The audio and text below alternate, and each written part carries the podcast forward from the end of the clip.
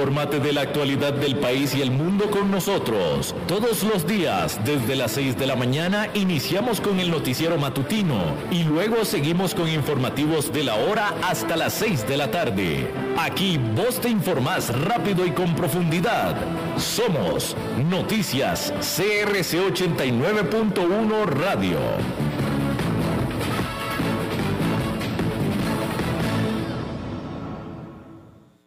Disfruta de tu verano con las nuevas limonadas con vitaminas de Tropical. Podrás ayudar a tu sistema inmune con la ayuda de las vitaminas C, E y Zinc. Y por supuesto todos los beneficios naturales de una limonada. Abre, disfruta y cuídate. Nuevas limonadas con vitaminas de Tropical, una deliciosa forma de refrescarte. Noticias CRC 89.1 Radio. 4 de la tarde, 57 minutos. Les saluda David Guerrero.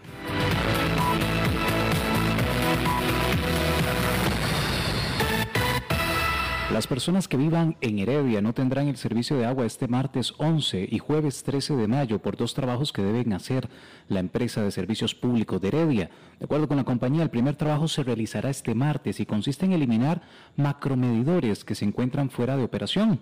Debido a este trabajo, cerca de 9.100 vecinos de Ulloa Calle Castella, CTP de Ulloa, Conservatorio Castela, Residencial Real Santa María y entre otros lugares no tendrán agua desde las 8 de la mañana hasta las 4 de la tarde. Por otro lado, el jueves 13 de mayo la empresa realizará el lavado del tanque Chamaco, por lo que alrededor de 38.300 vecinos de San Rafael de Heredia, Las Bermudas, Barrio San Martín, Calle Dulce Nombre, eh, el bambú y otras zonas se verán afectados de 7 de la mañana a 3 de la tarde. Los interesados en conocer más sobre los trabajos pueden llamar al 2562-3774 o visitar el sitio web esph-mediosa.com. Además, en nuestra página web crc891.com podrá conocer el resto de lugares de la zona de Heredia que se verán afectados estos dos días. El Ministerio de Educación Pública habilitará a partir de hoy, 10 de mayo y hasta el 27 de junio, la metodología de teletrabajo para que los profesores puedan desarrollar sus labores a distancia. De acuerdo con el MEP, esto es con el fin de disminuir la movilidad y el tránsito en las vías públicas y de esta manera ayudar al país a evitar un mayor contagio del COVID-19. No obstante, la institución informó que esta modalidad podrá realizarse por parte de los centros educativos siempre y cuando los docentes como los estudiantes cuenten con los recursos tecnológicos requeridos. El viceministro administrativo Steven González detalló que el curso lectivo continúa bajo la modalidad combinada y con los protocolos establecidos por las autoridades de salud. Y es que desde el MEP instan a las personas directoras de, las escuelas y colegios a autorizar el teletrabajo para la función título 1, de manera que asistan dos días a la semana a los centros educativos y tres días de forma virtual.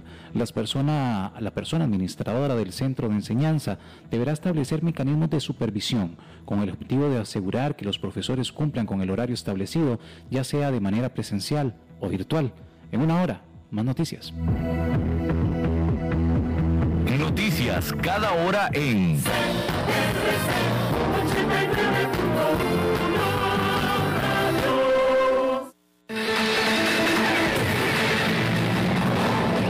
Más noticias en nuestra web, crc891.com. Seguimos en Facebook, Instagram y Twitter como CRC891 Radio y en Telegram como Noticias CRC. Más noticias cada hora.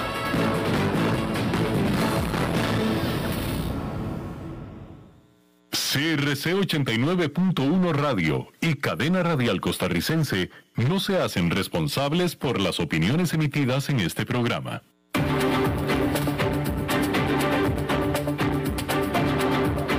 Inicia a las 5 con Alberto Padilla un programa diseñado con el objetivo de llevarte diariamente un tema de actualidad, acompañado siempre de reconocidos editorialistas, de lunes a viernes a las 5 de la tarde por CRC 89.1 Radio, a las 5 con Alberto Padilla.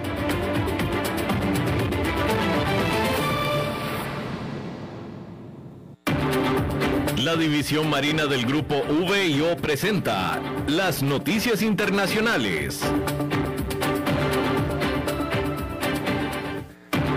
Hola, ¿qué tal? Saludos, bienvenidos a esta emisión de A las 5 con su servidor Alberto Padilla. Muchísimas gracias por estar con nosotros, muchísimas gracias por estar ahí. Le mando cálidos saludos desde la señal y las instalaciones de CRC 89.1 FM en San José, Costa Rica, desde donde estamos transmitiendo hasta el punto, en el tiempo y en el espacio en el que usted nos está escuchando, porque estamos saliendo en diferentes vías, por ejemplo Facebook Live en la página de este programa, a las 5 con Alberto Padilla, así como también en podcast en las diferentes ocho principales plataformas, tres principales de ellas, Apple Podcast, Google Podcast y Spotify, por supuesto.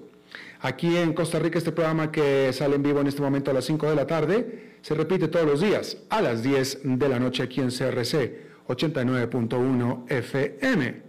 En esta ocasión, David Guerrero al otro lado de los cristales tratando de controlar los incontrolables y la producción general de este programa a cargo de la señora Lisbeth Ulet. Bueno, fíjese usted esta nota que sacó el medio NBC de Estados Unidos. En México, el coronavirus ha matado a más de 600 mil personas, según investigadores de salud del Instituto de Métricas y Evaluación de la Salud de la Facultad de Medicina de la Universidad de Washington, que encontraron que el número de muertos por COVID-19 en ese país es casi tres veces mayor que el total oficial. La cifra es un 183% más alta que la cifra oficial de muertos en México, que se elevó a 218 mil el miércoles de la semana pasada. En México, un gran número de personas han muerto en sus hogares sin haberse realizado la prueba del COVID-19 pero sin embargo murieron a causa de este. Además, la tasa de pruebas de México sigue siendo baja, alrededor de 51 mil pruebas por millón de personas, de acuerdo al portal de estadísticas alemán Statista.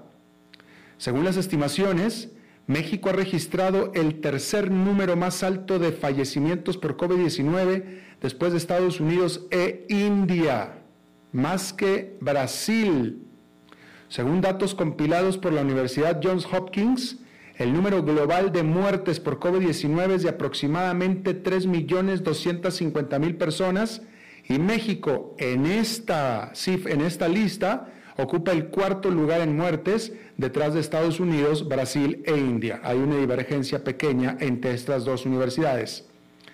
Los funcionarios mexicanos admitieron en marzo que el número real de muertes por COVID-19 en el país es significativamente más alto de lo que se informó originalmente, estimando que las muertes fueron solo un 60% más altas que los datos oficiales. Su estimación de alrededor de 320 mil muertes es eclipsada por la del Instituto de Métricas y Evaluación de la Salud de la Universidad de Washington. Pero el instituto aclaró que el desafío de contabilizar con precisión todas las muertes por COVID-19 se hace eco en todo el mundo, no nada más es un problema de México, ya que muchas muertes por COVID-19 no se informan porque la mayoría de los países solo informan aquellas muertes que ocurren dentro del sistema hospitalario y o entre pacientes con infección confirmada. Mire, déjeme, hago este razonamiento numérico con usted, muy así somero, a ver si usted está de acuerdo conmigo, de acuerdo a mi experiencia de lo que yo conozco y he vivido del COVID-19 en México. ¿Sí? Como usted sabe, yo soy mexicano. Entonces, escúcheme estas cifras y usted me dirá si mi razonamiento es adecuado o no, de acuerdo a lo que le acabo de leer. Mire, por el lado de mi familia Padilla, ¿sí? al menos, y estoy hablando de mi familia extensa, todos mis primos y mis tíos, al menos, en México obviamente, al menos el 50% ya tuvo COVID. Al menos. De mi otra familia, de mi familia materna, eh, no, según se declara, pues mínimo un 25% por ahí, de ese lado. 25% digamos. Del otro lado, 50%. Mínimo. ¿Sí? Ok. Cuando en marzo yo fui a Guadalajara, México, a una boda, a la boda de la hija de uno de mis mejores amigos. Cuando llego a Guadalajara y todos mis amigos de mi, yo no soy de Guadalajara, yo soy de Monterrey, entonces todos mis amigos de Monterrey de la infancia confluyeron en Guadalajara, ahí confluimos todos, ahí estuvimos. Todos, 100% de este grupo de amigos, que es mi grupo de amigos de la infancia, todos, junto con sus familias, sus esposas, con COVID. Ahí sí el 100%, ¿eh? Todos con COVID. Bueno, en la boda, en esta boda, que era la boda de, jóvenes, de muchachos, una boda grande, una boda normal como las que usted conoce, sin problema, ¿va? Todos los la pista de baile estaba totalmente llena, con todos los muchachos baile y baile toda la noche sin ningún tipo de protección, nada como si nada.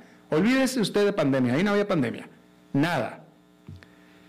Eh, yo en lo personal estaba con mi grupo de gentes de Monterrey en un lado de la, o sea, no, no estábamos en la pista, nos mantuvimos al margen de la pista y yo estaba, como usted comprenderá, protegido por esta burbuja de anticuerpos, porque yo estaba al lado, rodeado, con mi grupo de pura gente que ya había tenido COVID. ¿Sí? Pero la pista aquello era totalmente algo inaudito a lo que cuando menos aquí en Costa Rica, que fue donde yo pasé toda la pandemia, eh, eh, teníamos conciencia. O sea, eh, yo estaba asustado de lo que estaba viendo. Para mí eso era un, lo que llaman un super spreader. Yo dije, de aquí va a salir una de contagios espantosos para todos los que están en esa pista.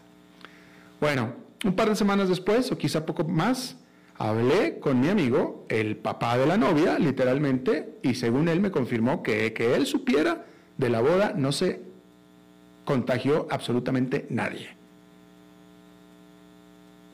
Nadie. Con todo eso lo que yo vi. Pues entonces mi conclusión es, ante las cifras de COVID que yo conozco de primera mano, y después de que voy a esta boda y nadie se contagia cuando aquella pista estaba hecha una aglomeración terrible de horas y horas y horas y van a acabar en la noche, pues que México ya tiene inmunidad de rebaño. Y no porque todo el mundo se vacunó, sino porque ya todo el mundo le dio. Ya, o sea, la mayoría le dio, punto. Eso es lo que saco de conclusión. No sé si usted esté de acuerdo conmigo, pero no, no, o sea, no hacen sentido que por el lado de mis familias, tanta gente infectada y de mis amigos, y voy a una boda y nadie se contagie de nada. Pues está muy curioso, ¿no? Definitivamente. Pero bueno, ahí está. Ahí, ahí, ahí se lo dejo a usted a ver qué opina. Cambiando de tema completamente, hay que decir que resulta que las palabras de Elon Musk pues no siempre son útiles para Dogecoin. Después de impulsar la criptomoneda meme en los días previos a la aparición de Musk en el show cómico en vivo de la TV Saturday Night, Live, SNL, los inversionistas remataron Dogecoin después de que el CEO de Tesla bromeó sobre ello en el programa y se refirió a la criptomoneda como solo como un ajetreo, un ajetreo. Eso lo, textualmente, literalmente lo, él dijo a hustle, que textualmente se define como un ajetreo, pero en realidad, o sea, significa que es algo no sólido o con base, solamente un ajetreo, una, una, excitación, ¿no? Dogecoin cayó entonces un 40% cotizando a tan solo 44 centavos la madrugada del domingo. Justo antes del programa el sábado por la noche, la criptomoneda se estaba vendiendo en 66 centavos. En la madrugada del lunes se cotizaba a 51 centavos. Musk ha sido el partidario más prominente y ruidoso de Dogecoin. Con frecuencia tuitea sobre la criptomoneda y tan solo uno de sus peculiares tweets a sus 50 millones de seguidores puede desencadenar un enorme salto de precio. Pero no está claro qué exactamente impulsó la venta masiva de Dogecoins. Quizás los inversionistas querían que Musk dijera algo más de apoyo a la moneda digital, o tal vez simplemente solo otro ejemplo más de la notoria volatilidad y punto. La operación de Dogecoin fue tan extrema que el domingo por la mañana Robinhood anunció que tenía problemas para procesar las órdenes de compra-venta. Desde entonces, la aplicación resolvió dichos problemas. Pero mientras Dogecoin es atacada, Ethereum otra criptomoneda se dispara nuevamente. Esta subió un 17%, alcanzando el lunes un máximo histórico de más de 4.180 cada uno. Bueno, y al estar los inversionistas apostando por la recuperación económica, se está dando un nuevo frenesí que se ha apoderado de los mercados. En todo el mundo hay prisa por comprar metales. Este lunes, los futuros del mineral de hierro de referencia de China subieron un asombroso 10%, alcanzando un máximo histórico. Efectivamente, ha habido un aumento en la demanda tanto dentro de China como alrededor del mundo. Adicionalmente, está el incentivo de las aceleras chinas de acelerar su producción ante las cada vez más tensas relaciones de su país con Australia, que es un proveedor clave de mineral de hierro. Pero la explosión de los precios del mineral de hierro se produce en medio de un auge generalizado de los metales. El precio del cobre también alcanzó un máximo histórico el lunes, mientras que los precios del acero son aproximadamente el triple de su promedio de 20 años. El índice Bloomberg Commodity Spot, que se encuentra en su nivel más alto en una década, ha aumentado en 14 de las últimas 15 sesiones de operación. La manía de los metales es una gran noticia para las acciones de las empresas mineras que han subido considerablemente. Las acciones de Río Tinto subieron más de un 3% en Londres el lunes, mientras que las acciones de Glencore subieron un 2% en una sesión que fue negativa. Sin embargo, hay cada vez más señales de la formación de una burbuja. La ansiedad que hay en Wall Street por la inflación está empujando a los operadores a considerar coberturas o sea, protecciones. Y cuando hay preocupaciones sobre el aumento de los precios, los inversionistas tienden a favorecer los activos físicos que pueden actuar como un depósito de valor, como son los metales. Sin embargo, es posible que el periodo inicial haya ido demasiado lejos, creando una dolorosa burbuja que podría estallar en cualquier momento. Los analistas tiene el consenso de que los precios actuales están desacoplados de los fundamentos de la demanda. Es decir, la demanda es buena, pero los precios son explosivos. Y hablando de precios más altos, el viernes un ciberataque obligó a cerrar el mayor oleoducto de Estados Unidos y los analistas están preocupados de que la interrupción pueda provocar un aumento a los precios de la gasolina. El sistema Colonial Pipeline se extiende por casi 8.900 kilómetros y transporta aproximadamente el 45% de todo el combustible consumido en la costa este de los Estados Unidos. Y más adelante, nuestra entrevista será precisamente sobre este tema. Pero antes de, eso, déjeme le informo que donde quiera que uno voltee a ver, hay titulares sobre precios más altos. Algunos están vinculados a las materias primas que se están agotando a medida que la economía mundial emerge de su largo letargo. Los precios de la madera están en su punto más alto gracias al auge histórico de la construcción de viviendas. Los precios del cobre y el acero también han alcanzado récords.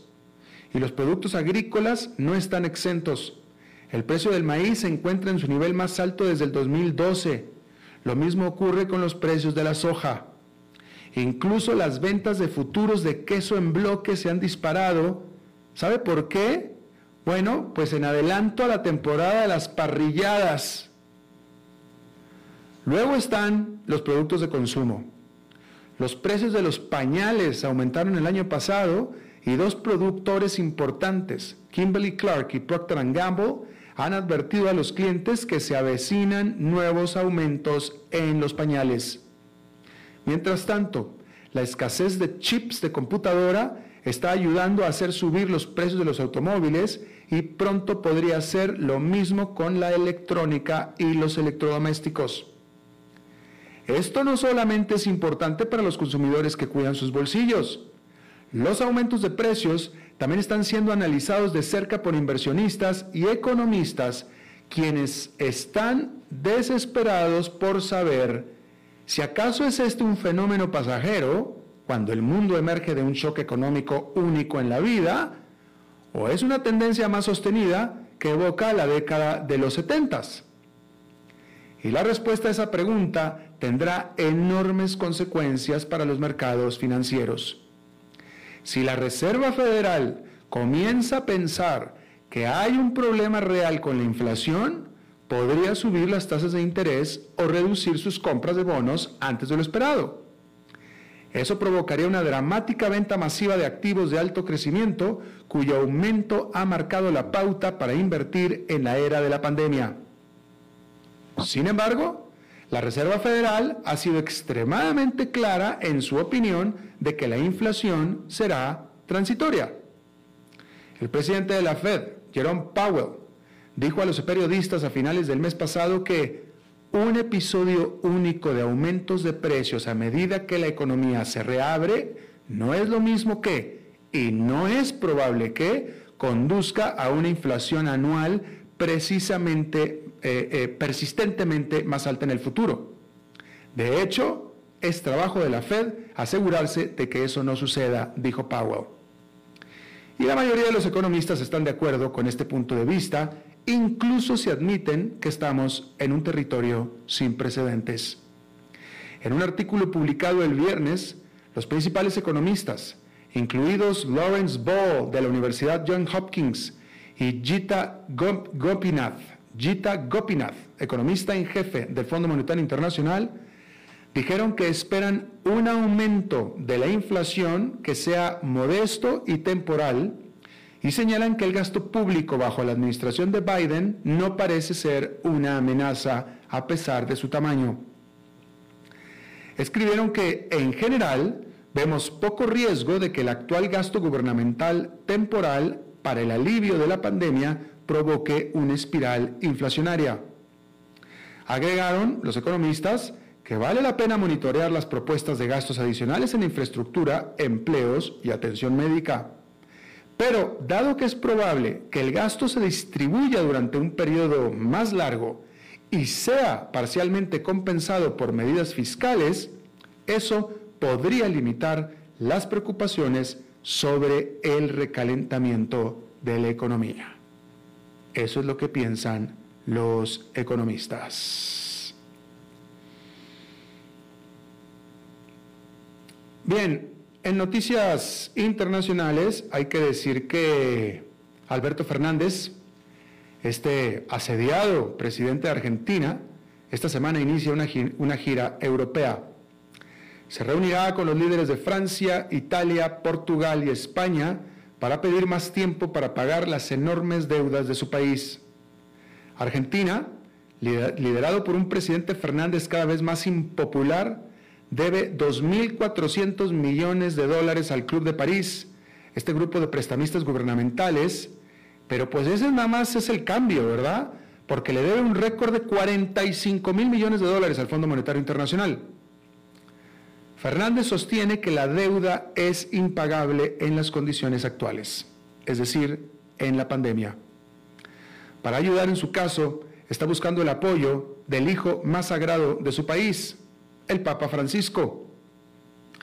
El ministro de Economía de Argentina, Martín Guzmán, también visitará Washington para presionar a Cristalina Georgieva, jefa del FMI, antes de que ambos asistan a un seminario con el Papa. Ambos políticos están nerviosos por la cifra de inflación mensual de Argentina, publicada el jueves, que se prevé que muestre que la inflación se dirige hacia el 50% este año. Eso es casi el doble del objetivo del gobierno y por supuesto otro dolor de cabeza para Alberto Fernández. Bueno, en China, este lunes, la corporación Three Gorges de China, Three Gorges, una empresa estatal que opera la represa hidroeléctrica más grande del mundo por capacidad instalada, comenzó a vender acciones en su subsidiaria de energía eólica y solar. Las ganancias que podrían alcanzar los 3.500 millones de dólares ayudarán a, financiar siete nuevos proyectos eólicos marinos mientras la compañía se prepara para cotizar en la Bolsa de Valores de Shanghai. La oferta pública vendrá después de un año excepcional para las energías renovables chinas. El país instaló aproximadamente el doble de capacidad de energía verde en el 2020 que en el 2019. En septiembre, el presidente Xi Jinping prometió que China sería neutral en carbono para el 2060. Sin embargo, China apenas ha podido dejar de utilizar los combustibles fósiles. Puso en funcionamiento tres veces más energía de carbón el año pasado que el resto del mundo combinado. De tal manera que efectivamente estará dando pasos verdes, pero está dando muchos más grandes pasos negros todavía. Bien, déjeme le informo que... Déjeme le informo, a ver qué le vamos a informar. Bueno, primero que nada, déjeme le informo que la policía en las Islas Maldivas arrestaron a tres hombres sospechosos de tratar de asesinar al expresidente del país, Mohamed Nasheed, que fue el primer presidente democráticamente electo de las Maldivas y también un activista en pro del cambio climático. Nasheed fue gravemente herido el jueves por una bomba que fue plantada en una motocicleta mientras pasaba. La policía está llamando a este incidente como un ataque terrorista perpetrado por extremistas religiosos aunque no dijeron de qué religión, nos podemos imaginar, pero la realidad es que no lo dijeron. Bueno, la Unión Europea rechazó renovar su orden, sus órdenes, su, orden, por la, la, vacuna de AstraZeneca, la vacuna para el COVID-19. Dos semanas después de que el bloque, es decir, la Unión Europea, lanzara unos procedimientos legales en contra de la empresa por presuntamente haber fallado en entregar las dosis que se habían prometido en su contrato. La Unión Europea, en cambio, acordó una extensión de contrato con la Pfizer por 1.800 millones de dosis que serán proveídas hacia el, o sea, de aquí hasta el final del 2023. Ahí lo tiene usted. Bien. Déjeme, le digo, ¿acaso usted ya no se aguanta o lo aguantan en la casa? Por estar ahí trabajando desde casa. Si ese es su caso, es decir, si el caso es que usted ya no se aguanta, o ya no lo aguantan, pues Italia lo está buscando usted, literalmente, Italia. ¿Qué tal le gustaría trabajar desde un balcón con un espresso bien negro, contemplando los ondulados viñedos? O si estamos hablando de viñedos, ¿qué tal con una copa de vino tinto? Bueno, pues dos ciudades italianas ofrecen pagarle el 50% de su alquiler si usted se muda allí para trabajar remotamente lo que por supuesto le dejaría más dinero para gastar en pasta y vino, pan, aceite de oliva. El pueblo medieval hermosísimo de Santa Fiora, en Toscana, y la ciudad de Rieti, cerca de Roma, esperan atraer a los teletrabajadores para impulsar la economía doméstica local golpeada por la pandemia. En esos lugares, los alquileres ahí oscilan entre 360 y 560 dólares por mes. No está mal, ¿eh?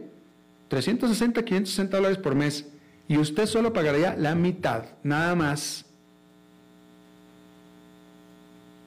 Por lo tanto, ya tiene excusa para decir arrivederci a su pequeño departamento donde usted ya no quiere estar o ya no quieren que usted esté y saludar chao a la bella Italia.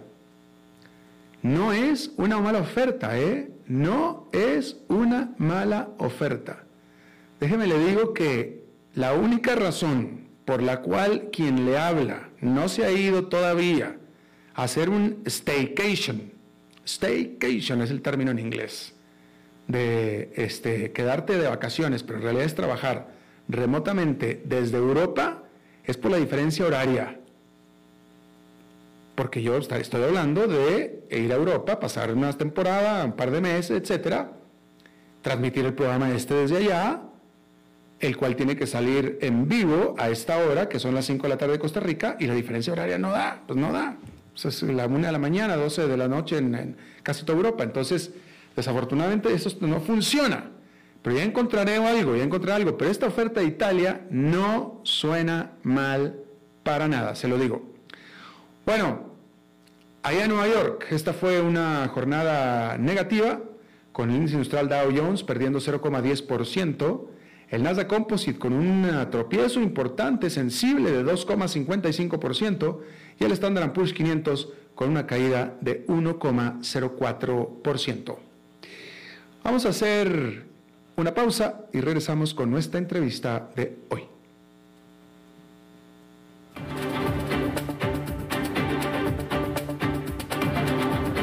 Las noticias internacionales fueron presentadas por la División Marina del Grupo VIO. Dijo Salvador Dalí. Un gran vino requiere un loco para hacerlo crecer, un hombre sabio para velar por él, un poeta lúcido para elaborarlo y un amante que lo entienda. Bodegas y viñedos La Iride, vinos argentinos de la región de Mendoza. Colecciongourmet.com ¿Conoces todo lo que ofrece la división forestal del grupo VIO? Encontrarás generadores, bombas de agua, hidrolavadoras, motocultivadores, tractores giro cero y cortacésped. Visita la división forestal del grupo VIO en San José, Alajuela, Heredia, Cartago, Orotina, Ciudad Quesada, Liberia, Nicoya, Guapiles y Pérez Celedón. Ingresa a vioforestal.com y descubrí todas las opciones. you En BD Finance nos sumamos ofreciendo una solución fintech en servicios financieros de crédito, gracias a la alianza con SAP, Microsoft, SAS y BD Consultores. Bit Digital es una plataforma 100% digital para la autogestión de créditos y también permite que otros negocios adquieran la plataforma para brindar sus propios préstamos. Bit Digital, una fintech con tecnología de clase mundial que ofrece créditos directos y también viene como aliada para cualquier tipo de institución financiera. En Bit Digital hacemos su vida más fácil. BDigitalServe.com Dijo Salvador Dalí. Un gran vino requiere un loco para hacerlo crecer, un hombre sabio para velar por él, un poeta lúcido para elaborarlo y un amante que lo entienda. Bodegas y viñedos La Iride, vinos argentinos de la región de Mendoza. Colecciongourmet.com ¿Conoces todo lo que ofrece la división forestal del grupo VIO? Encontrarás generadores, bombas de agua, hidrolavadoras, motocultivadores, tractores giro cero y cortacésped. Visita la división forestal del grupo VIO en San José, Alajuela, Heredia, Cartago, Orotina, Ciudad Quesada, Liberia, Nicoya, Guapiles y Pérez Celedón. Ingresa a vioforestal.com y descubrí todas las opciones. En BD Finance nos sumamos ofreciendo una solución fintech en servicios financieros de crédito, gracias a la alianza con SAP, Microsoft, SAS y BD Consultores. Bit Digital es una plataforma 100% digital para la autogestión de créditos y también permite que otros negocios adquieran la plataforma para brindar sus propios préstamos. Bit Digital, una fintech con tecnología de clase mundial que ofrece créditos directos y también viene como aliada para cualquier tipo de institución financiera. En Bit Digital hacemos su vida más fácil. BDigitalServe.com ¿Sabías que la división forestal del grupo VIO ofrece gran variedad de accesorios y repuestos? Cuentan con una línea de accesorios y consumibles, cadenas, espadas, afiladores, limas, nylon, cuchillas y lubricantes, entre otros. Comprobar el respaldo garantizado para todos los modelos de equipos disponibles en Costa Rica. El grupo VIO es la primera empresa del segmento forestal en tener venta en línea de equipos y accesorios con entrega a domicilio. Ingresa a vioforestal.com y descubrí todas las opciones.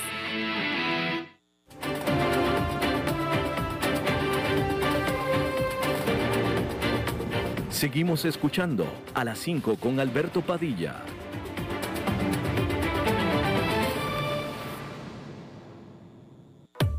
Dijo Salvador Dalí. Un gran vino requiere un loco para hacerlo crecer, un hombre sabio para velar por él, un poeta lúcido para elaborarlo y un amante que lo entienda. Bodegas y viñedos La Iride, vinos argentinos de la región de Mendoza. Colecciongourmet.com ¿Conoces todo lo que ofrece la división forestal del grupo VIO?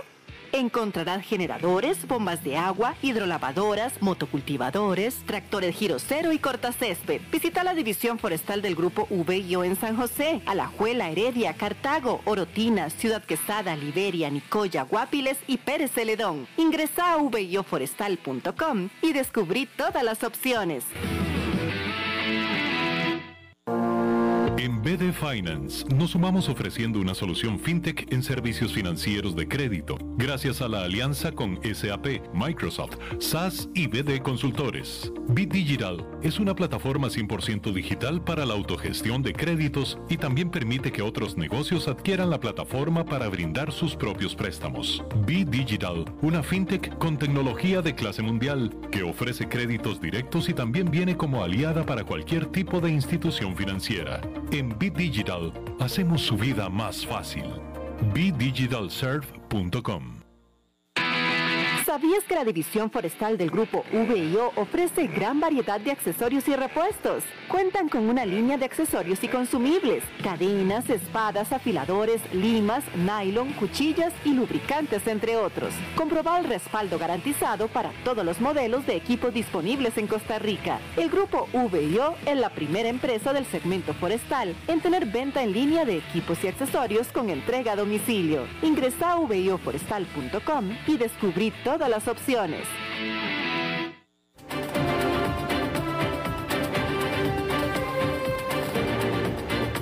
Seguimos escuchando a las 5 con Alberto Padilla.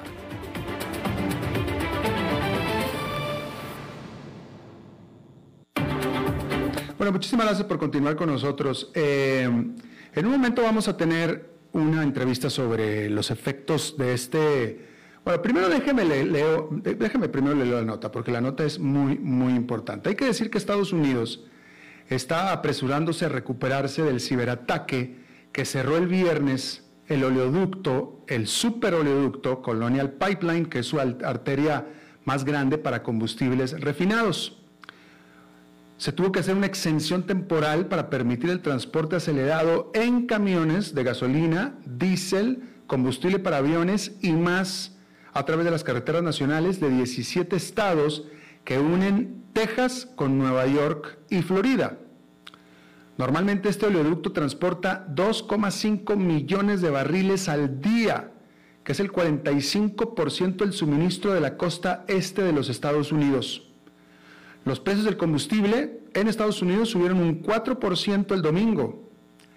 DarkSide, una banda criminal de delitos informáticos, es la acusada de provocar la crisis con un ataque de ransomware, es decir, una demanda de dinero a cambio de la devolución de los datos que robaron. ¿Sí? Es decir, un ataque cibernético. Haga de cuenta que usted en su computadora, alguien de remotamente la inhabilita, la computadora suya, literalmente la inhabilita, le inhabilita sus sistemas y se comunican con usted por cualquier medio para decirle, si quieres de regreso tu sistema, que yo lo tengo asegurado, me pagas tal cantidad de dinero. Literalmente eso es lo que es. Literalmente. Eh, enseguida vamos a hablar de, eh, bueno, vamos a hablar de este asunto, sobre todo por el lado energético, y está con nosotros y le agradezco mucho mi buen amigo Jaime Brito, él es experto de, en la industria energética, en la industria petrolera, consultor de la industria, basado en la meca de la industria, que es Houston. Texas. Jaime, me da mucho gusto saludarte. Hola Alberto, ¿cómo estás? Bien, afortunadamente muy bien. Oye Jaime, ah, primero que nada, este oleoducto, ¿quién lo maneja? ¿De quién es? Es una empresa privada que es un consorcio total de unas cinco empresas diferentes. Eh, de los nombres que conocemos realmente son grupos capitalistas y, uno, y una de las empresas que sí está en la industria petrolera como tal es Shell. Ya. De ahí en fuera este, son empresas que la gente en general no, no, conoce. Ya, ya, claro. Este, ¿Y tú nos puedes confirmar si en este momento el oleoducto todavía sigue cerrado? Aún sigue cerrado. Eh, según la propia empresa, hay la esperanza de que en el transcurso de esta semana en algún momento pueda reanudar operaciones, pero todavía no tienen una fecha definitiva. ¿Y qué tan importante es eso en términos de la provisión de combustibles para la costa este de Estados Unidos? Es importantísimo. Casi la mitad de toda la demanda de la costa este es suministrada por este ducto. Desgraciadamente la tendencia en los últimos 10 años para esta zona, todo lo que es, digamos, de arriba de la Florida a Nueva Jersey y Massachusetts, ha sido de que cierren refinerías, porque las refinerías que estaban en toda esta zona de las Carolinas, de Virginia, etcétera, son muy poco eficientes comparadas con los grandes monstruos súper eh, baratos del Golfo. Entonces, como existen estos grandes ductos que te llevan gasolina y diésel del Golfo hacia allá arriba, Exacto. las refinerías de allá no pueden competir, tienen que, que ir cerrando, entonces no pueden entrar ahorita de respaldo. Exacto, es que básicamente ese oleoducto es para llevar combustibles desde donde tú estás, desde Houston y Luisiana, o Texas y Luisiana, hacia arriba. Correcto. ¿Es posible suplir esa demanda por carretera con camiones? Sí, eh, cuando ha habido ocasiones en que, por ejemplo, hay inundación y fallan algunos sistemas de bombeo o hay algún evento, un incidente con este ducto, sí ha habido, por ejemplo, momentos en que de las refinerías de toda la costa, de toda la zona central de Estados Unidos, del área de Illinois, de Ohio, etcétera, se llevan vía pipas, vía camiones hacia toda la costa este. Del área del Golfo también se pueden llevar en vía pipas. Es más caro, pero pues es, es la opción. Pero mira, como opción número uno están los grandes inventarios que existen allá. No está, eh, no, hay un, no hay un momento de escasez, porque a nivel OSD Estados Unidos en cada una de sus regiones tiene grandes inventarios, podremos aguantar al menos unas dos o tres semanas con, con esta condición sin tocar el listo. Es más bien un tema de la sorpresa, de lo que implica geopolíticamente y cuestión de seguridad el, el ataque, que no es nada deseable a nadie, pero el producto lo hay. Si se fueran a ir vaciando los inventarios poco a poco dentro de dos o tres semanas, se podrá llevar vía, vía pipas. Y también existe otro ducto competidor, otro ducto paralelo que sigue funcionando, que es el Plantation Pipeline, que no es tan grande como el Colonial, pero eso sigue llevando producto a la misma zona exactamente de donde cruza el Colonial. Entonces sí hay opciones no hay, eh, desde mi punto de vista, una gran preocupación de que realmente se vaya a quedar sin, sin producto el consumidor de aquella zona. Interesante, pero sin embargo, sí hubo un aumento en los precios de los combustibles. Sí, y, y no, bueno, es un poquito confuso porque literalmente si, si dibujas eh, el mapa de los Estados Unidos con una línea, con un, con un lápiz, eh, de todo lo que es la Florida para arriba tiene que encarecerse la gasolina porque pues hay esta sorpresa de la aparente escasez, ¿no? Aunque te repito, hay inventarios en toda esta zona, entonces, pero si está interrumpiéndose el flujo, pues eh, hay un potencial de que se encarezca y, y se ha encarecido el, la gasolina de hecho. Pero todo lo que es de la Florida hacia la izquierda o hacia México, digamos, toda la Louisiana, Texas, como dices, como todos estos grandes refinadores no pueden subir la gasolina o el diésel, se les amontona, digamos, se les acumula y tienen un gran incentivo para exportar a América Latina. Mm. Entonces, ese precio de mercado, el precio con el que normalmente se importa gasolina a México, a toda Centroamérica, a Brasil, a Chile, todo eso baja y yo esperaría que baje muchísimo. Ahorita es una excelente oportunidad para que los importadores, los comercializadores que compran gasolina diésel del Golfo negocien con el refinador y le pidan un gran descuento para comprar barcos que le lleven producto a América Latina. Entonces, eh, la respuesta es sí, ¿no? Es bipolar dependiendo de qué lado de la línea estás, ¿no? Ahora bien, como los pisos de remate, los pisos de futuro, esos contratos de papel que sirve para, para especular, para invertir, están basados en Nueva York y allá es donde va a haber escasez física. Ese, ese contrato de futuro sí creo que hace mucho ruido. En cuanto al precio del petróleo, de hecho debería de bajar, porque si los refinadores no pueden mandar tanto producto hacia la costa este, deberían de reducir sus operaciones, bajar el consumo de crudo, y como hay menos demanda de crudo y la misma oferta, de, de una caída en el precio del crudo. Así es un poco cómo luchan los, los hechos y, y eh, la cadena de suministro real contra el factor especulación, percepción, reacción psicológica de que es un evento de seguridad, ¿no? De, de, tal manera que tú nos estás diciendo, Jaime, que el resultado debería, o de, el hecho debería resultar en que los países importadores de combustibles en Latinoamérica, que yo creo que son todos, habrá exportadores de petróleo, pero yo creo que casi todos importan combustibles, pero eh, ciertamente Centroamérica, etcétera, este, deberá resultar en, en al menos un periodo de importaciones de combustible más económico.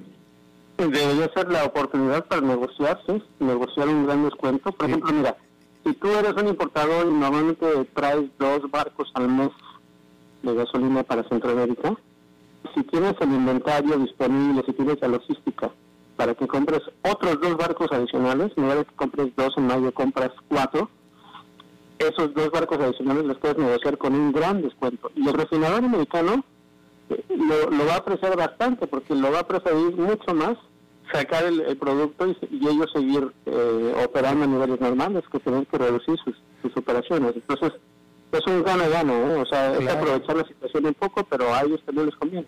Pero pues, Eso sí se debería aprovechar. Pero tú, nos estás hablando de muchos sí, de muchos sí, de muchos supuestos. La pregunta es, ¿existe la capacidad de, uno, de negociación, de almacenamiento y todo acá en estos países? ¿Tú crees que estos países tienen la capacidad logística y, y, la experiencia para, eh, para aprovechar esta circunstancia que estás describiendo?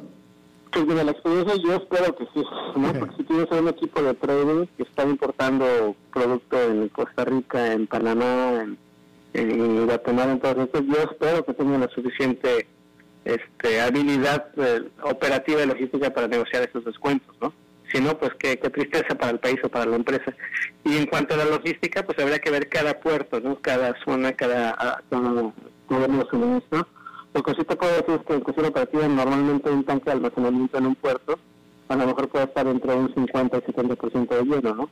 Y ahorita es el momento para que al menos traigas un barco más y llenes tu tanque en el puerto a 90, 95% de trayéndolo, pues te, te ahorrarías por el descuento que te representa un barco, digamos, de 250 mil o de 300 mil barriles de diésel o de gasolina, te puedes ahorrar bastantes cientos de miles de dólares para la empresa, para el país dependiente. Entonces yo esperaría que sí esa habilidad comercial para este, esta oportunidad, porque no es una oportunidad para América Latina. Bueno, qué interesante, qué interesante y ojalá, bueno, pues ojalá, ojalá y así sea. Este, Jaime, bueno, hablemos de la, de la industria del mercado en general. Eh, ¿Cómo has visto el aumento en la demanda de petróleo con el mundo en teoría reactivándose? Fíjate que hay tres mercados desde más o menos mitad del año pasado en la pandemia. Hay un mercado asiático que fue el que mejor estuvo mitigando las infecciones y por lo tanto estuvo reanudando actividades desde muy temprano, desde antes. Estoy hablando de la gran mayoría del mercado asiático con, con esta salvedad tan preocupante en las últimas tres semanas de la India, obviamente, pero el resto de actividades económicas en, en China, en Indonesia, en todo eso, pues ha ido poco a poco recuperándose, ¿no? Estamos ahí tal vez de la demanda que se perdió el año pasado, estamos recuperando tal vez un 90% del consumo de, demanda de gasolina, etcétera. En Estados Unidos ya desde la semana pasada estamos en niveles pre-pandemia, o sea, el consumo de gasolina, diésel en Estados Unidos, etcétera, está como si no hubiera pandemia. Imagínate cómo va a estar ahora a partir del 27 de mayo que empieza oficialmente la temporada fuerte de manejo en Estados Unidos y que todos están ya desesperados para salir de paseo. Yo creo que va, a haber una gran, gran demanda de combustible aquí. En las Américas, el resto de América Latina pues está un poquito complicado a ver porque cada país tiene sus particularidades. Ahí hay problemas sociales en Colombia y algunos otros eh, problemas de, acceso al dinero, etcétera pero en general el consumo a nivel mundial se hace un promedio y está muy cerca entre el 85 y 90% del consumo normal y por ello el país de crudo pues ha, tenido esta fortaleza y se esperaría que pudiera con esta salvedad haciéndola a un lado del, del Colonial Pipeline pudiera haberse incrementado el precio dentro de las siguientes dos o tres semanas más todavía porque viene la temporada de manejo. Claro. Eh, ¿Cuál es tu precio de barril para final de año, objetivo? Pues mínimo entre 75 y 80. Ah, bueno, eh, eh, o sea, más o menos por dónde está en este momento. Ha estado en los 64 en las últimas, las últimas semanas. Llegó a rozar de 69, pero cayó nuevamente, entonces ahorita está coqueteando en los 64, 65. Yo creo que en un par de semanas por lo mucho rebasa los 70 y con la fortaleza de recuperación económica de finales de año podría podría decir el barril de petróleo 80 otra vez. Eh, Jaime, la última vez que platicamos, que fue, no sé, hará un par de meses tal vez, tal vez no, no tanto, este, eh, tú estabas escéptico acerca de, en ese momento, acerca de la preponderancia, bueno, no es cierto, estabas escéptico tú, estabas afirmando que el petróleo va, a permanecer siendo este, una materia prima, literalmente, y de primera necesidad durante las décadas por venir, ciertamente, del tiempo que estemos en esta tierra, tú y yo.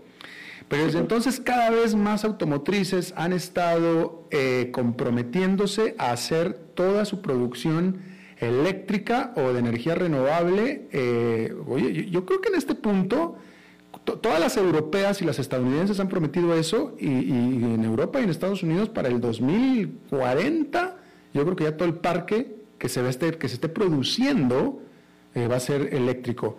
¿Todavía sigues pensando que de todos modos el petróleo va a seguir siendo lo que es hoy? Jaime.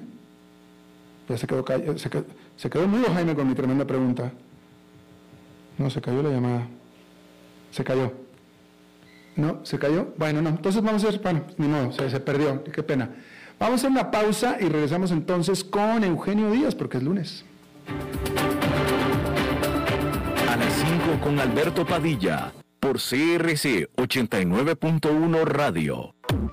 Dijo Salvador Dalí. Un gran vino requiere un loco para hacerlo crecer, un hombre sabio para velar por él, un poeta lúcido para elaborarlo y un amante que lo entienda. Bodegas y viñedos La Iride, vinos argentinos de la región de Mendoza.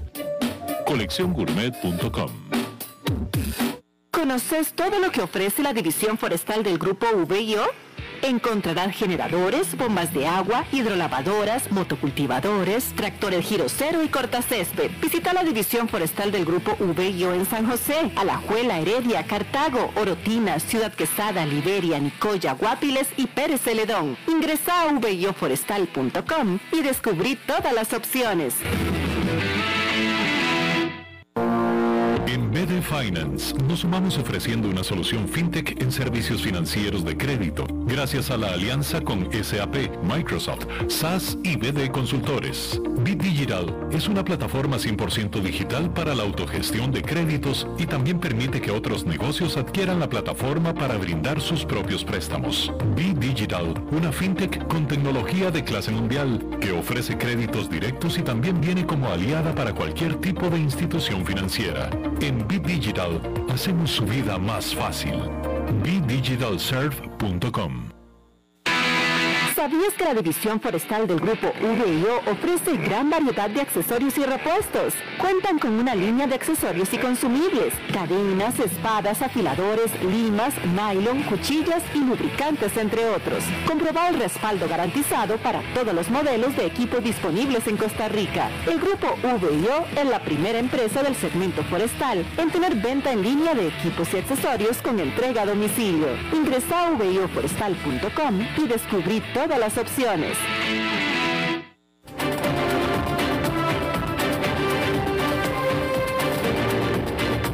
Seguimos escuchando a las 5 con Alberto Padilla. Bueno, muchas gracias. Lunes de Eugenio Díaz, vamos a hablar de bienes raíces, Eugenio. Alberto, ¿cómo se va? ¿Qué tal? Buenas tardes. Eh, muy bien, también, adelante. Saludos a todos, gracias. Hoy les traigo un tema bien interesante, Alberto vamos a hablar de un plan que trabaja el INBU, el Instituto Nacional de Vivienda y Urbanismo, que muchos de los costarricenses lo tienen en el olvido y que tiene muchos años, más de 40 años en el mercado, y quiero recordarles que existe porque es una gran opción para las personas que quieren comprar su casa. Los planes de, de ahorro y préstamo del INBU son planes que nacieron en los años 60. Y les quiero platicar a todo nuestro auditorio que son planes que se dividen en dos partes. Una parte de ahorro, durante algunos meses o años, usted va ahorrando una cuota mensual mes a mes que usted mismo establece cuánto es lo que quiere ahorrar. Eso es tiempo. Y posteriormente, cuando llega usted, después de cumplir cierto plazo, el INBU le da un crédito para que pueda usted comprar su vivienda. Entonces se convierte en un crédito muy blando, en una etapa inicial de ahorro y posteriormente todos los demás años van a ser parte del crédito. Es un crédito que se obtiene sin fiadores, sin avales, sin constancias salariales, sin poder, sin necesidad, necesidad de demostrar ingresos. Y eh, el limbo pues realmente es parte del instituto su, de estos programas de ayudar a la población. Así es que es un crédito muy cómodo, muy blando y que lo pueden usar ustedes para comprar su casa.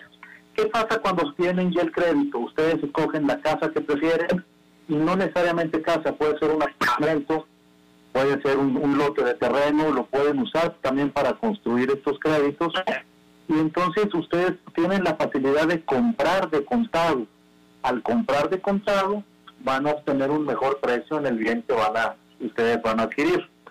Y eh, el limbo actualmente, para no alargarme mucho, pero sí quiero dejar muy claro cómo funciona, tiene seis tipos o seis planes que se dividen en diferentes periodos de ahorro y en diferentes periodos de financiamiento, con un plazo mínimo de ahorro desde dos años y un periodo máximo de hasta diez años, mientras que el tiempo para cancelar la deuda puede llegar hasta 13 años. Eso va a depender la tasa de interés que va a pagar, pero la tasa de interés que trabajan estos planes de limbo son desde un 7 hasta un 9%. Así es que vea usted cómo es una excelente eh, opción más para las personas que no califican a un crédito bancario y que quieren comprar una vivienda, están estos planes de limbo, porque no necesitan ustedes demostrar ningún ingreso ni necesitan ningún fiador ni aval. Solamente con su ahorro durante algún periodo previo, van a obtener un crédito a muchos años, muy blando, en su vivienda. Este es el tema de hoy, Alberto. No sé qué te parece y si te gustan los planes del INPU, de acuerdo a lo que les digo. Bueno, suena bastante interesante, pero, pero entonces, eh, estos son ideales para quien no califica para un crédito regular. Efectivamente, hay muchas personas que actualmente eh, tienen una mancha, por ejemplo, una mancha en su historial de crédito en su jefe. No califican un banco o son extranjeros y no tienen su cédula. Y quiero decirles que estos planes también funcionan para extranjeros. Mm. Estos planes también le, le quedan muy bien a las personas que actualmente tienen ya deudas, por ejemplo, están pagando un carro, tarjetas de crédito, etcétera, y no les da ese componente para alcanzar un nuevo crédito con el banco, de acuerdo a su ingreso, bueno, pues este es el plan ideal para todos ellos. Qué interesante. Y, y a la hora de que se otorga el crédito, etcétera, ¿es tan competitivo como un crédito normal o tiene un poco de, de, premio o de, o, de, o de excedente o qué? Es un crédito, como esto es dado por el Instituto, por el INBU, Alberto, que realmente su función es ayudar a la población, es un crédito mejor que un banco. Es un crédito muy blando, con tasas de interés muy bajas, y prácticamente sin ningún requisito extraordinario para que casi cualquier persona que demuestre que pudo ahorrar durante ese tiempo va a ser sujeto de crédito a, este, a estos planes. Entonces, lo único que hay que hacer es hacer un acumulado previo, un buen acumulado. Un buen acumulado que es parte del mismo plan. Yo les sugiero a las personas que tengan interés en este tipo de, de préstamo con el IMBU que se acerquen al instituto. Siempre hay eh, corredores autorizados así le llaman ellos, corredores autorizados, lo pueden ver en la misma página de internet del IMBU, para que no lleguen con algún coyote. Hay que llegar con la gente autorizada, contratan su plan, ahí les fijan cuánto periodo de, ahorro y luego con un crédito a muchos años muy barato. Qué interesante, ¿eh? qué interesante. Eh, pareciera que, pareciera, por lo que deduzco, que muchísima gente en real, que, que, podría calificar para esto no, no lo conoce, ¿ah? efectivamente yo creo que hace más hace falta más más eh, publicidad o más acercarse a la población de parte del INBU para que conozcan de estos temas y hay muchas otras personas que los conocen desde hace años pero no lo tienen en el olvido como es algo que no se publicita a las personas se nos olvida a veces que existe pero ahí lo tienen por eso que quise tocar este interesante tema el día de hoy, Alberto. Claro. Eugenio Díaz, escuche su programa los sábados aquí en esta misma estación. Eh, ¿Los sábados a qué horas, Eugenio? Los sábados de 1 a 2 de la tarde se transmite Club Inmobiliario Radio. Ok, bueno, pues ahí estaremos escuchando. Gracias, Eugenio. Muchas gracias a ti y a todo el auditorio. Un saludo y los, los espero el sábado. Así es. Bueno, eso es todo lo que tenemos por esta emisión de a las 5 con su servidor Alberto Padilla. Muchísimas gracias por habernos acompañado. Espero que termine su día en buena nota, en buen tono. Y nosotros nos reencontramos en 23 horas. Que la pase muy bien.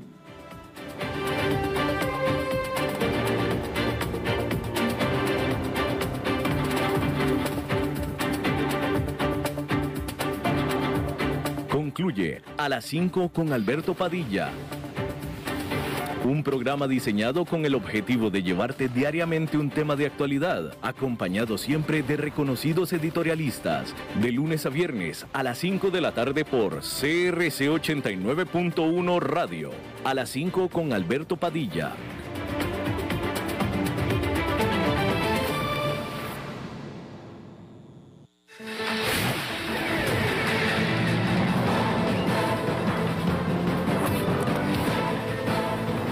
Inicia el resumen informativo en noticias CRC 89.1 Radio.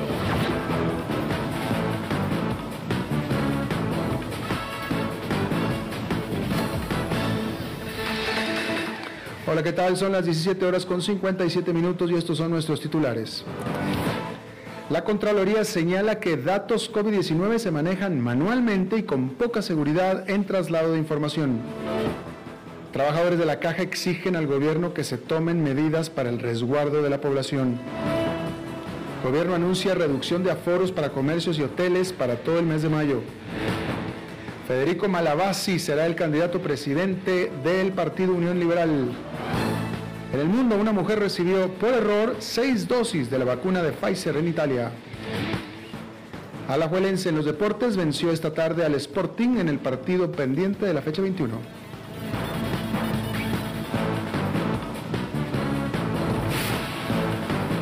Contraloría General.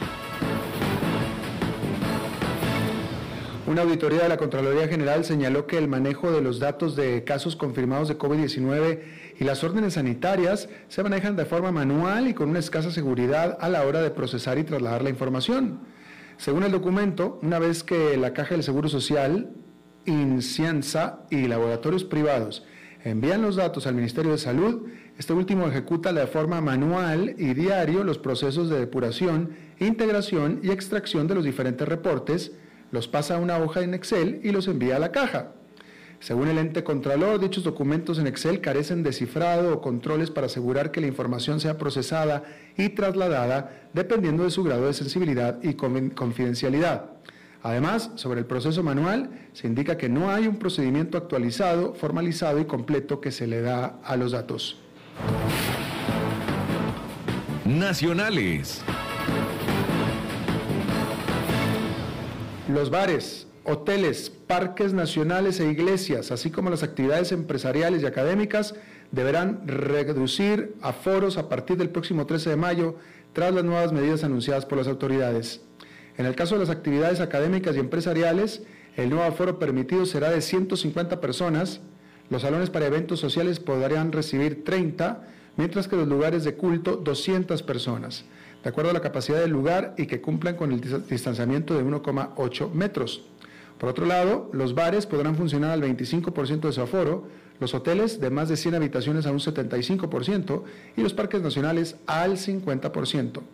Los establecimientos con permiso sanitario de funcionamiento de atención al público, sujetos a horario, podrán abrir de 5 de la mañana a 9 de la noche. Salud. La Unión de Empleados de la Caja y Seguridad Social le exigió al gobierno que se tomen medidas para el resguardo de la población ante la crisis sanitaria. Los trabajadores afirman que la saturación en su capacidad, la falta de camas, equipo especializado y recurso humano se debe a la disposición del Poder Ejecutivo de privilegiar medidas económicas contrarias al bienestar de la salud pública. Ante la alta demanda de servicios y el riesgo de desabastecimiento, UNDECA le pidió al gobierno permitir que el personal sanitario de universidades y pensionados voluntarios brinden servicios de manera solidaria. El secretario general de UNDECA, Luis Chavarría, le pidió al gobierno que ordene la disposición de hospitales y centros de atención privados para que se contenga la pandemia. Política. El abogado Federico Malabasi presentó este lunes su candidatura presidencial con el nuevo Partido Unión Liberal para participar en las próximas elecciones del 2022. La agrupación política anunció a inicios de mes la culminación del proceso de inscripción ante el Tribunal Supremo de Elecciones y algunas propuestas de diputación. Según el candidato, acepta la invitación a aspirar a una candidatura a la presidencia por la nueva opción liberal costarricense y le entusiasma la cantidad de jóvenes comprometidos con los mejores valores costarricenses. En febrero pasado, Malabasi anunció su adhesión a esta agrupación y asegura estar comprometido con la hoja de ruta que incluye las cinco grandes reformas que el país necesita. Economía, educación, pensiones, salud y política.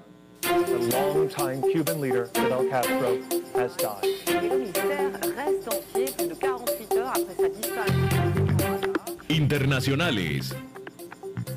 En Italia, una joven recibió por error seis dosis de la vacuna contra el COVID-19 de Pfizer BioNTech y aunque ella está en buen estado de salud, quedó en observación en un hospital de la Toscana, informó la agencia AGI. El error se produjo el domingo cuando una enfermera, en lugar de inyectar una dosis de la vacuna a esta estudiante de medicina de 23 años, le administró todo el frasco, equivalente a seis dosis, según la misma fuente. Al darse cuenta del error, los enfermeros que se ocupaban de la vacunación se lo explicaron a la joven que acudió al departamento de urgencias de Massa. Allí permaneció en observación durante 24 horas y este lunes recibió la alta. En estos momentos esta paciente se encuentra bien, pero los médicos seguirán su evolución para valorar los efectos en su sistema inmunitario tras la recepción de un antígeno en exceso en su vacunación. La pasión de los deportes en noticias CRC 89.1 Radio. Liga Deportiva Alajuelense venció esta tarde al Sporting en el partido pendiente por la fecha 21. Los manudos arrancaron perdiendo el partido tras anotación de Justin Daly. Sin embargo, Johan, Johan Vegas empató el duelo, mientras que Jürgens Montenegro anotó el segundo tanto definitivo. Tras esta victoria, los manudos extienden su invicto en el campeonato a 21 partidos y son líderes con 49 puntos. Esto está informado a las 18 horas con 3 minutos. Gracias por habernos acompañado. Los saluda Alberto Padilla. Que tenga buenas noches.